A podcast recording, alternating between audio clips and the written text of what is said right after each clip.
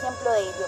Lleva cerca de 20 años arrendando y según nos cuenta, ha intentado de todo para postular a su casa propia, pero a la fecha no ha tenido éxito. Eh, no tener algo propio, algo en donde decir esto es mío, de acá nadie me mueve, una, una seguridad, hecha, si bien hasta el día de hoy he tenido mi espacio, eh, al final no, no tengo nada.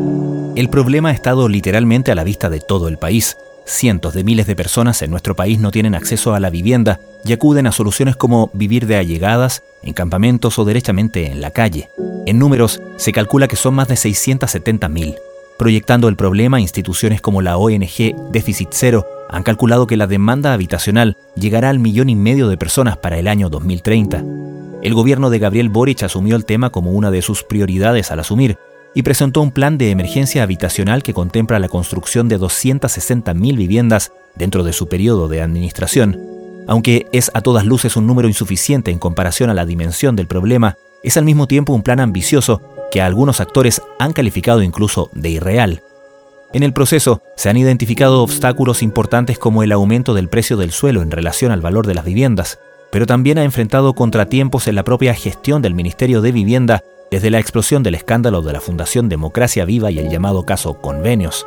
En las últimas semanas, la discusión de la ley de usurpaciones y el consecuente veto presidencial han instalado el debate en las condiciones que podrían estimular o inhibir la inversión en viviendas o la solución del problema de los campamentos en tomas irregulares. Es un panorama que preocupa a los diversos actores que han trabajado en torno a este tema, como la mencionada Déficit Cero, una iniciativa formada por Techo Chile y la Cámara Chilena de la Construcción. La organización ha elaborado una propuesta que incluye la identificación de áreas para el desarrollo de planes de gestión territorial y la promoción de instancias de trabajo entre actores públicos y privados. ¿Por dónde puede pasar una solución a este problema? Hoy conversamos con el director ejecutivo de Déficit Cero, Sebastián Bowen.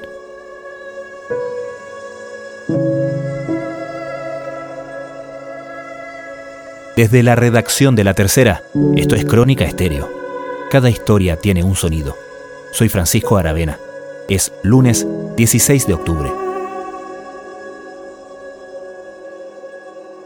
La cifra del plan de emergencia habitacional de 260.000 viviendas construidas no, es una cifra tan disparatada en comparación con gobiernos anteriores. De hecho, por ejemplo, en torno al año 2010, eh, año 2009, 2010, 2011, 2012, más o menos la cifra iba en torno a eso y un poco más. Ahora, lo realmente ambicioso, más que la cifra propiamente tal, ha sido más bien los avances cualitativos que se han pretendido tener desde el plan de emergencia habitacional, que es lo más interesante. Por ejemplo, la diversificación de instrumentos. ¿ya? Eh, esto es bien técnico, pero en general, en la política habitacional chilena, siempre se ha tenido en consideración este subsidio a la demanda para la compra de vivienda de una manera bien estática. Lo que ha hecho este gobierno es tratar de eso diversificarlo, entonces impulsar elementos como el arriendo, densificación, meter también relación de empresa-trabajador, etc. Y lo otro que ha sido interesante ha sido la traducción de la urgencia social que significaba la vivienda en una urgencia institucional. ¿Dónde se ve eso? Por ejemplo, en la agenda legislativa. Probablemente es muy difícil encontrar en los últimos 20, 30 años años que han tenido tanto avance legislativo en materia habitacional como lo que han tenido a lo largo de estos últimos dos, ¿ya? donde desde la ley de integración social, ¿cierto? Después se pasa por una ley que se llama la ley miscelánea en materia habitacional, luego ahora se está discutiendo una ley para poder acelerar los procesos de proyectos habitacionales, probablemente va a venir una ley en torno a los temas de permisos, probablemente va a venir más adelante una ley en temas más de regulación de las comunas, por lo tanto hay una agenda legislativa bastante fuerte. Ahora, un punto bien importante creo yo, es que las cifras que nosotros hemos podido estimar, es que la demanda social por vivienda hoy día en Chile supera el millón, llega incluso al millón doscientos mil hogares. Por lo tanto, aun cuando se cumpla la meta de 260.000 viviendas, debemos ser súper conscientes en Chile que la emergencia habitacional no está todavía solucionada. Y lo que tiene que pensarse, por lo tanto, es cómo esa experiencia de 260.000 viviendas nos permite pensar en pilares para proyectar una estrategia que se despliegue justamente a los próximos 10 años y de esa manera responder a la gran demanda habitacional que tenemos hoy día. Aquí no tenía oportunidad de nada. Todo soy invisible, entonces yo no quiero que mis hijos sean invisibles al mundo. En ese sentido, ¿cómo crees que debería establecerse un plan que fuera suficientemente receptivo o dinámico a las fuerzas que hacen que una demanda habitacional se dispare más allá de las curvas naturales? Hablamos de, por ejemplo, eh, fenómenos explosivos de inmigración o de eh, malos momentos en la economía, etcétera, cosas, factores que van haciendo que la demanda se dispare extraordinariamente más allá de la curva que ha seguido históricamente. Bueno, tú lo acabas de decir con mucha claridad. Probablemente el problema que estamos enfrentando hoy día en materia habitacional tiene factores coyunturales, propio por ejemplo la pandemia, ¿cierto? El 18 de octubre del 2019, elementos de ese tipo, pero también hay factores que son estructurales. Y en esos factores estructurales, el principal elemento es el que tú mencionas, vale decir, en los últimos 20 años en Chile, la demanda por vivienda creció de una manera exorbitante, influenciado por distintos elementos, dentro de ello el flujo migratorio, también una fuerza de inversión sobre la compra de vivienda para transformarla en arriendo, eso también aumentó la demanda, la preferencia de las familias por vivir en zonas más centrales, la atomización de las familias también, entre otros elementos. Y eso hizo aumentar con mucha fuerza la demanda. ¿Cuál fue el problema? Que la oferta de soluciones habitacionales no aumentó al mismo nivel, más bien se estancó. Eh, y lo estamos viendo, los permisos de edificación de hoy día, ¿cierto? La construcción de vivienda, el precio de los materiales, la tasa de los créditos hipotecarios, entre otros elementos, dan cuenta de ello. Por lo tanto, el gran desafío que tenemos para adelante para enfrentar el problema que tú mismo mencionas es aumentar la oferta de soluciones habitacionales. ¿Cómo se aumenta la oferta de soluciones habitacionales? Hay tres elementos que son bien básicos. El primero es la disponibilidad de suelo. Y por ejemplo, tenemos hoy día más del 70% de la población que vive en comunas donde sus planes reguladores comunales no se encuentran actualizados. Entonces aumentó esta demanda en los últimos 20 años, sin embargo los planes reguladores no cambiaron para poder absorber esa demanda. Un segundo gran tema que tenemos por delante son los tiempos de producción de la vivienda. Entonces, por ejemplo, las viviendas orientadas a la población más, más vulnerable demoran por diseño más de 8 años en producirse. Mientras que viviendas orientadas más a sectores medios, que son a través de crédito hipotecario, etcétera, pueden demorarse hasta 3 años. ¿Por qué esa diferencia? porque hay un conjunto de procesos asociados a la obtención del suelo, asociados también a la organización de la demanda, a los procesos de postulación que pasan por más actores, a los procesos de,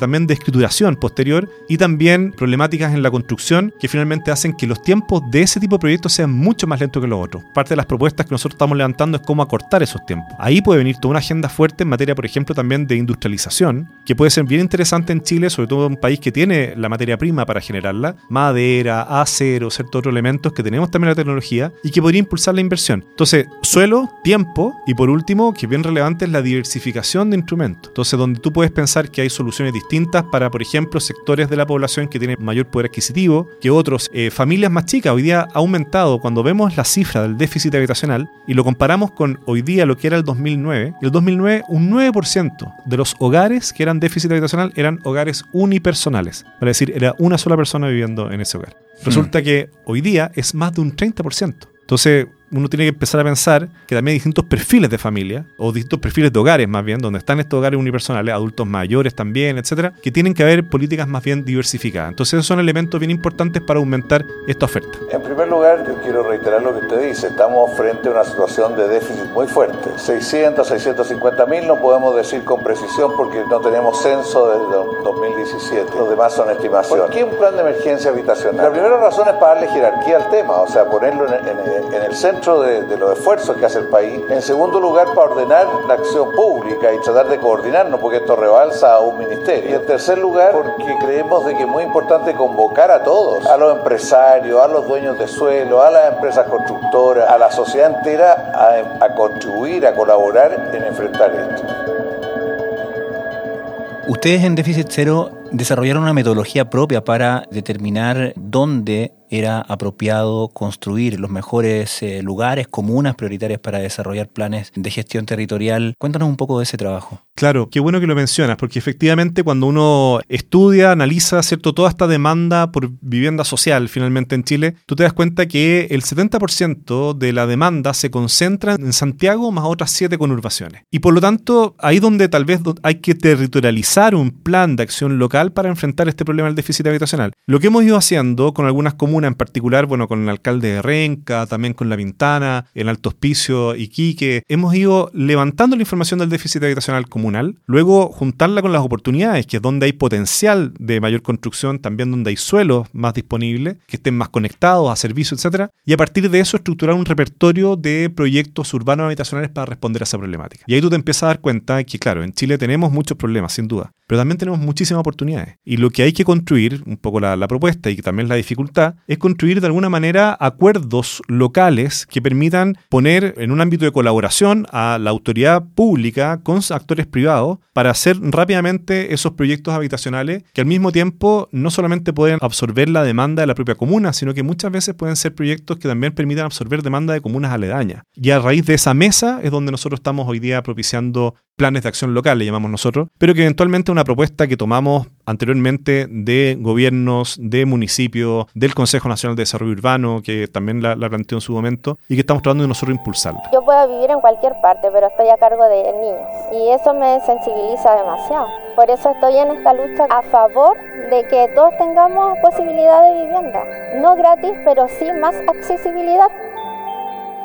Hablemos de esas oportunidades para ser optimista. ¿Cuáles crees tú que son las principales oportunidades que no están siendo suficientemente aprovechadas para referirse a este problema? Qué bueno que lo pongan en esos términos para ser optimista y quiero hacer una breve, una breve introducción a esa respuesta porque el pesimismo no, no, está ganando. O sea, cuando uno va a cualquier lado, ¿cierto? Hay un ánimo de que es difícil sacar adelante proyectos, difícil sacar adelante nuevas causas, generar acuerdos, etcétera. Y la verdad es que cuando vemos los problemas, la vivienda es uno de ellos. Pero es un problema, al igual como está siendo hoy día un problema la lista de espera, está siendo un problema el tema de la seguridad, ¿cierto? Está siendo muchísimos problemas que están hoy día siendo muy acuciosos para la agenda en Chile. Pero ¿qué pasa si vemos no en el ámbito de los problemas, sino en el ámbito de la oportunidad? Empezamos a decir, bueno, ¿por dónde esto se puede salir? Y ahí aparece la vivienda, yo creo, con muchas ventajas competitivas para ser una gran oportunidad para Chile. Cuando digo vivienda, vivienda, barrio y las ciudades. Nos sacamos la cuenta y nos damos cuenta que la demanda por vivienda es más de 1.200.000 hogares. Significa que tenemos que de acá al año 2030 construir o generar más de un millón de soluciones habitacionales. Por sobre, ¿cierto?, lo que se está generando en el plan de emergencia habitacional, etc. Eso significa, por lo tanto, también hacer todo un trabajo de construir ciudad. Y eso significa, por lo tanto, también levantar inversión, que no es únicamente inversión pública, sino también inversión privada. Calculamos más o menos que solamente la inversión habitacional que se requiere es más de 90 mil millones de dólares, que es más o menos entre el 3 y el 4% del PIB de aquí a los próximos 10 años los puntos que significaría. Y al mismo tiempo nos damos cuenta que significa desarrollar más de 20.000 hectáreas probablemente. Por lo tanto, cuando uno ve esa cifra, uno se puede, le puede dar una cierta angustia, pero también uno puede ver del lado de la oportunidad. Y resulta que si se arma una agenda de este tipo que levante la inversión privada, no solamente genera un espacio de reactivación, sino que al mismo tiempo permite reconstruir las ciudades generando un espacio de cohesión social y al mismo tiempo tiene un impacto muy profundo en temáticas súper importantes hoy día en Chile que son también hartos problemas como el tema de la salud, o sea, una mejor vivienda implica también una mejor salud para la familia, como al mismo tiempo una mejor educación, ¿cierto? Espacios de aprendizaje que están en las casas, etc. Por eso es que nosotros decimos, probablemente la vivienda, como pocas cosas hoy día, la vivienda, los barrios, permiten ser una palanca para impulsar un desarrollo no solamente económico, sino que inclusivo en Chile. Nos gustaría, y esto estamos trabajando para eso, conversando con distintos actores, pero que se genera un acuerdo amplio, una suerte de pacto urbano. Pensemos en los barrios, en las ciudades del 2030 en Chile, y que de esa manera se haga un acuerdo que permita disponibilizar suelo, diversificar la oferta, acortar los tiempos de los permisos, de los trámites, y al mismo tiempo levantar financiamiento público y privado para poder generar ese millón de soluciones habitacionales en ciudades justas de aquí al año 2030. Yo estuve igual en, en otros comités, pero nunca me resultó, nunca resultó. Ahora yo le tengo harta fe a este comité. Avanzado en tan poco tiempo, ha avanzado harto.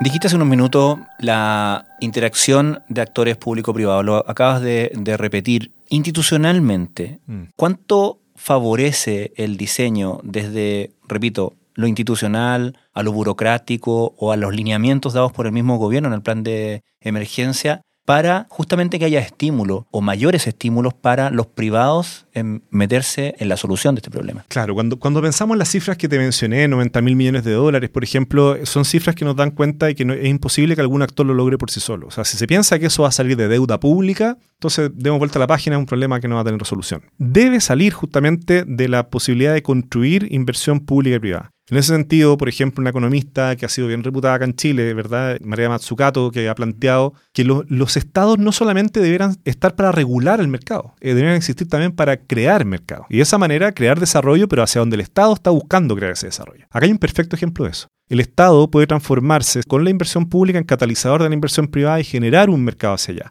Ahora, ¿es difícil? Es sumamente difícil. Hoy día tenemos múltiples trabas en materia de permisos, por ejemplo, los permisos de edificación, en materia de trámites, lo que demoran los proyectos de vivienda, como bien lo conversamos, en materia de instrumentos para levantar esa inversión privada. Por ejemplo, todo el tema del arriendo, el arriendo más públicos. En Chile hay solamente un subsidio a la demanda, pero también podría existir alguna suerte de impulso de oferta a través de un sistema público-privado, que los privados puedan meterse también en ese, en ese proceso con inversión para que esté orientada a familias que están buscando más bien arriendo y de esa manera no quitarle recursos tan valiosos a la vivienda en propiedad. Entonces, en ese sentido se puede avanzar en todas estas líneas para justamente poder aprovechar esta oportunidad que se nos brinda de, de generar una inversión inclusiva, en el fondo orientada al crecimiento inclusivo que sea público-privado.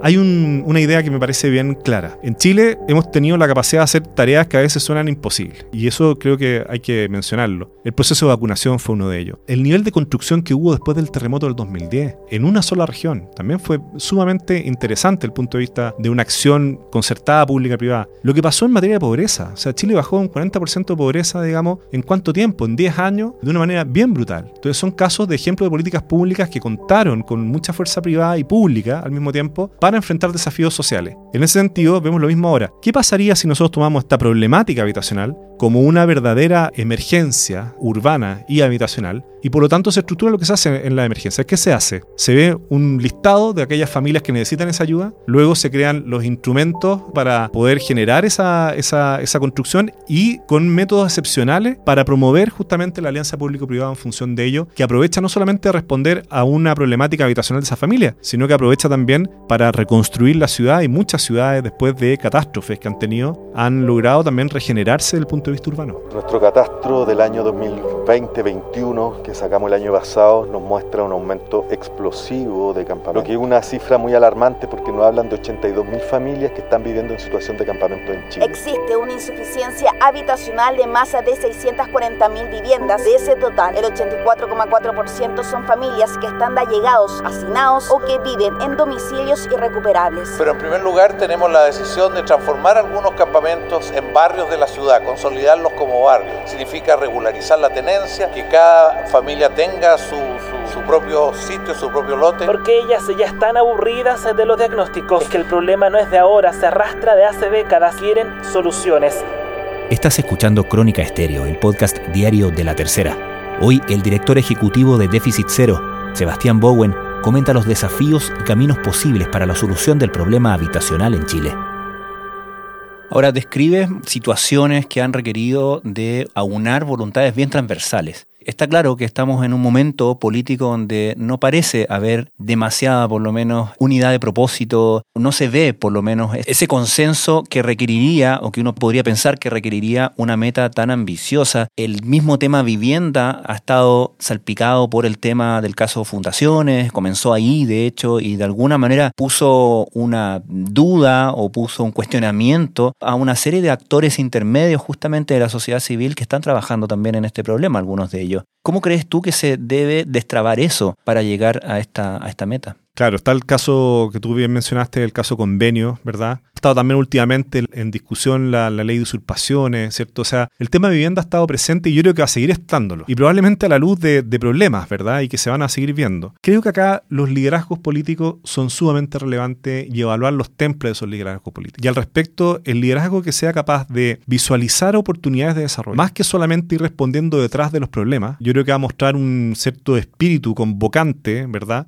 De estadista que me parece que la población lo va a valorar. Y asimismo, el liderazgo que logre mostrar un temple de construir mayorías, por lo tanto, de construir acuerdos, de construir consenso, que se apunten no solamente al corto plazo, evidentemente tienen que haber metas de corto plazo, pero también tengo una mirada más allá de cada color de cada gobierno, ¿cierto? Si, si, se logra construir eso, yo creo que la ciudadanía va a empezar a también a valorar justamente esos acuerdos que se puedan producir entre liderazgos con ese temple, que finalmente son liderazgos que están siendo capaces, como emprendedores públicos, de ver la potencia de un Estado, de ver finalmente el bien social de un país por delante que las pequeñas trincheras. Hemos estado escasos de esos liderazgos, pero yo creo que poco a poco comienzan a florecer y ojalá que vean la oportunidad y no solamente las problemáticas que están asociadas a esto, sino que muchas veces la mejor defensa, ¿cierto?, del ataque. Y ojalá que pasemos al ataque en Chile, que pasemos a pensar en el desarrollo. Y creo que el tema de la vivienda, los barrios, la ciudad, es esa palanca, es la cancha que nos puede llevar a ese un desarrollo que sea más inclusivo. Dígame. Lo que pasa es que este terreno es mío. Ya. ¿Y usted? ¿Qué, ¿Por qué está aquí? Eh, porque yo yo me lo tomé. Mencionaba, Sebastián, el tema de la discusión por la ley de usurpaciones y más allá de eso, te quería llevar al tema de la regulación, de la seguridad, del respeto por la ley en un sentido, como te decía, más amplio. Estoy pensando también, no solamente en el tema de usurpaciones, sino que también un fenómeno que hemos conocido desde hace mucho tiempo que tiene que ver con estos negocios que se arman para movilizar a la gente hacia campamentos. Ya no es la clásica historia de los campamentos, que es un grupo organizado de vecinos que derechamente se toma un terreno que no está en uso, sino que hemos visto muchos casos de verdaderas mafias, ¿no? Que lotean un terreno, venden espacios a las personas, pero sin embargo para esas personas que están con una necesidad de vivienda, resulta más atractivo pagarle mucho menos que lo que pagarían en, en una vivienda social, ¿cierto? Y con un resultado más inmediato por una situación tan frágil no solamente legalmente, sino que materialmente, ¿cierto? En términos de calidad de vida y todo, como la de, la de un campamento. ¿Qué rol le asignas en ese sentido a la seguridad en todo este problema?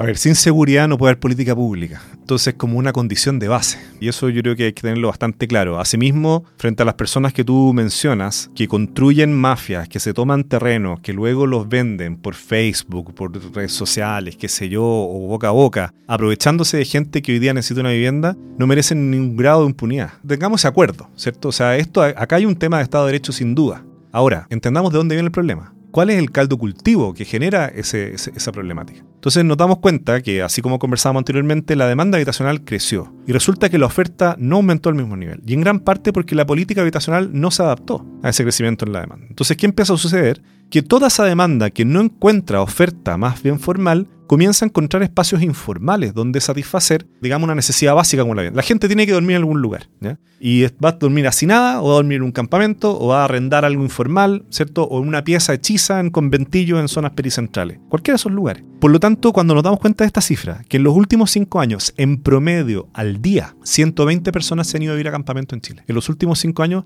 al día 120 personas se van a vivir en campamento en Chile. ¿Y eso qué significa? Que el campamento se está transformando para muchas familias en una suerte de solución, lo digo entre comillas. Ya que nadie vaya a pensar que pienso que la solución es un campamento, pero eso es lo que está pasando para muchas familias. Dicen, ¿saben qué más? En vez de postular una, dos, tres veces el subsidio, en vez de tener un crédito hipotecario que me van a subir al poco tiempo por la inflación y qué sé yo, o por aumentar las tasas que no tengo la vivienda, finalmente esas familias muchas veces dicen, me voy a un campamento. Y ahí empieza a surgir un espacio para efectivamente una mafia que se aprovecha muchas veces de esa necesidad. Entonces esta problemática tiene varias aristas. Sin duda hay una arista que es de Estado de Derecho, pero hay una arista que a mi juicio es la arista más estructural y más importante, que es el acceso a la vivienda, que es la política pública. En la medida que esas familias no encuentran una política expedita que les permita justamente acceder y satisfacer esa necesidad que todos tenemos de dormir en algún lugar en la noche que sea seguro y tranquilo, entonces la raíz de esa problemática no se va a solucionar. Y por eso es donde desde Déficit Cero nosotros ponemos el foco ahí, en la política pública, sabiendo que tiene que ir acompañado de otras líneas. Ahora, lo que no hemos dado cuenta, y que es lo que dice la, literatura y el caso específico, es que aquellos barrios en que los hogares fueron más partícipes del diseño, de la creación, de la construcción de esa comunidad, son barrios que en el mediano y largo plazo son barrios más seguros, porque las familias los cuidan más, porque las familias escogen más a su comunidad. Y eso tal vez es lo que podemos construir a nivel país, digamos. O sea, el tema seguridad está cruzado con el tema de la construcción de barrios. Y en materia de construir y enfrentar este déficit habitacional es que significa que debemos construir y reconstruir barrios y ciudades.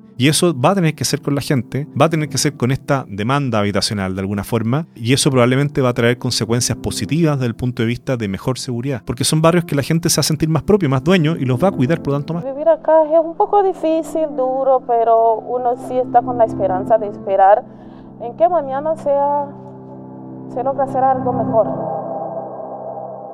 Finalmente, Sebastián, en todo este problema, ¿qué crees tú que debería hacer la autoridad respecto de la gente viviendo derechamente en la calle, en carpas, en plazas, en bandejones centrales, un fenómeno que hemos visto multiplicarse en prácticamente todas las ciudades importantes de nuestro país? A ver, yo creo que lo primero que hay que hacer ahí es, hacer un levantamiento de toda esa gente, mucho más actualizado que el que probablemente se tiene hoy día, y luego tienen que haber medidas que les podemos llamar como transitorias. Vale decir respuestas rápidas para esas familias para que estén en un lugar que tengan de alguna manera las condiciones básicas humanitarias, tengan acceso a agua, acceso a un techo, etcétera, y que desde ahí puedan canalizarse a una solución más, digamos, institucional, subsidio, ¿cierto? inclusión social si es que se requiere, eh, etcétera. Y eso mismo podemos aplicar a muchas familias que están viviendo hoy día en campamento. Eso como complemento a estas medidas más estructurales de disponibilizar suelo, ¿cierto? diversificar la oferta, crear mecanismos de colaboración público-privado, etcétera. Pero esas familias, claro, hay que buscar un espacio donde lleguen a vivir rápidamente. Entiendo que hay esfuerzo en esa materia, algunos campamentos o barrios transitorios que se le llama, o hay un subsidio que hoy día se entrega que es de un gasto transitorio para justamente encontrar un arriendo y que esas familias no se, no se vayan allá, a la calle. Y esto me permite plantearte un último punto, y es que hay una política pública que han implementado distintos países que se llama vivienda primero. ¿Y por qué se llama así, esa política pública? Es una política pública orientada a la población en situación de calle. Porque se dieron cuenta que había que dar vuelta a la lógica de la política social en torno a vivienda. Históricamente, la vivienda en la política social se entendía como el final de un proceso. O sea, yo primero me educaba, luego insertarse laboralmente para poder llegar al sueño de la casa propia. Y lo que hicieron estos países fue darlo vuelta, fue decir, bueno, ¿qué pasa si la vivienda va primero? Y se dieron cuenta que al ir la vivienda primero se generaba un círculo virtuoso, porque la gente tenía un espacio, un lugar que empezaba a cuidar, desde ahí comenzaba a tener un espacio de dignidad, de autoestima, un lugar donde quería proyectarlo, ¿cierto? Y quería, por lo tanto, reformarlo, mejorarlo en el tiempo. Y eso catalizaba a la persona a la inserción laboral, a la inserción educacional, etc. Tal vez en Chile tenemos que decir lo mismo. O sea, así como está esa política para personas en situación de calle y que se está implementando en algunos lugares acá en Chile, a través del Ministerio de Desarrollo Social, Ministerio de Vivienda y algunas organizaciones sin fines de lucro, se está haciendo el programa de vivienda primero, tal vez nos sirve como ejemplo para el país en general. ¿Qué pasaría si tomáramos como causa que la vivienda fuera primero? Y probablemente, a partir de ser la vivienda primero, se va a catalizar un montón de otras cosas. Los barrios, la cohesión social, la educación, la salud, el crecimiento económico. Entonces yo pondría eso como tal vez mensaje para nuestras autoridades hoy día. Hagamos un pacto, hagamos un acuerdo en el cual la vivienda sea primero. Y probablemente va a ser una causa común que no solamente va a enfrentar el déficit habitacional, sino que para nosotros lo más importante es que enfrente el déficit de sentido comunidad que estamos teniendo hoy día en Chile.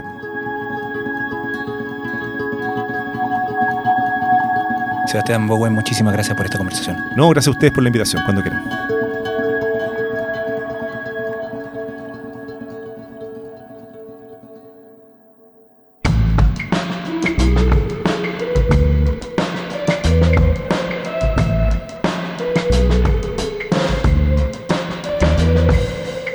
Crónica Estéreo es un podcast original de La Tercera. La edición y conducción es de quien les habla, Francisco Aravena. El diseño y postproducción de sonido son de Michel Poblete. Nuestro tema principal es Say Again de Citadel. Escucha todos nuestros episodios en Spotify o en tu plataforma favorita de podcast y en latercera.com. Nos encontramos mañana en una nueva entrega de Crónica Estéreo. Cada historia tiene un sonido. El podcast diario de la tercera.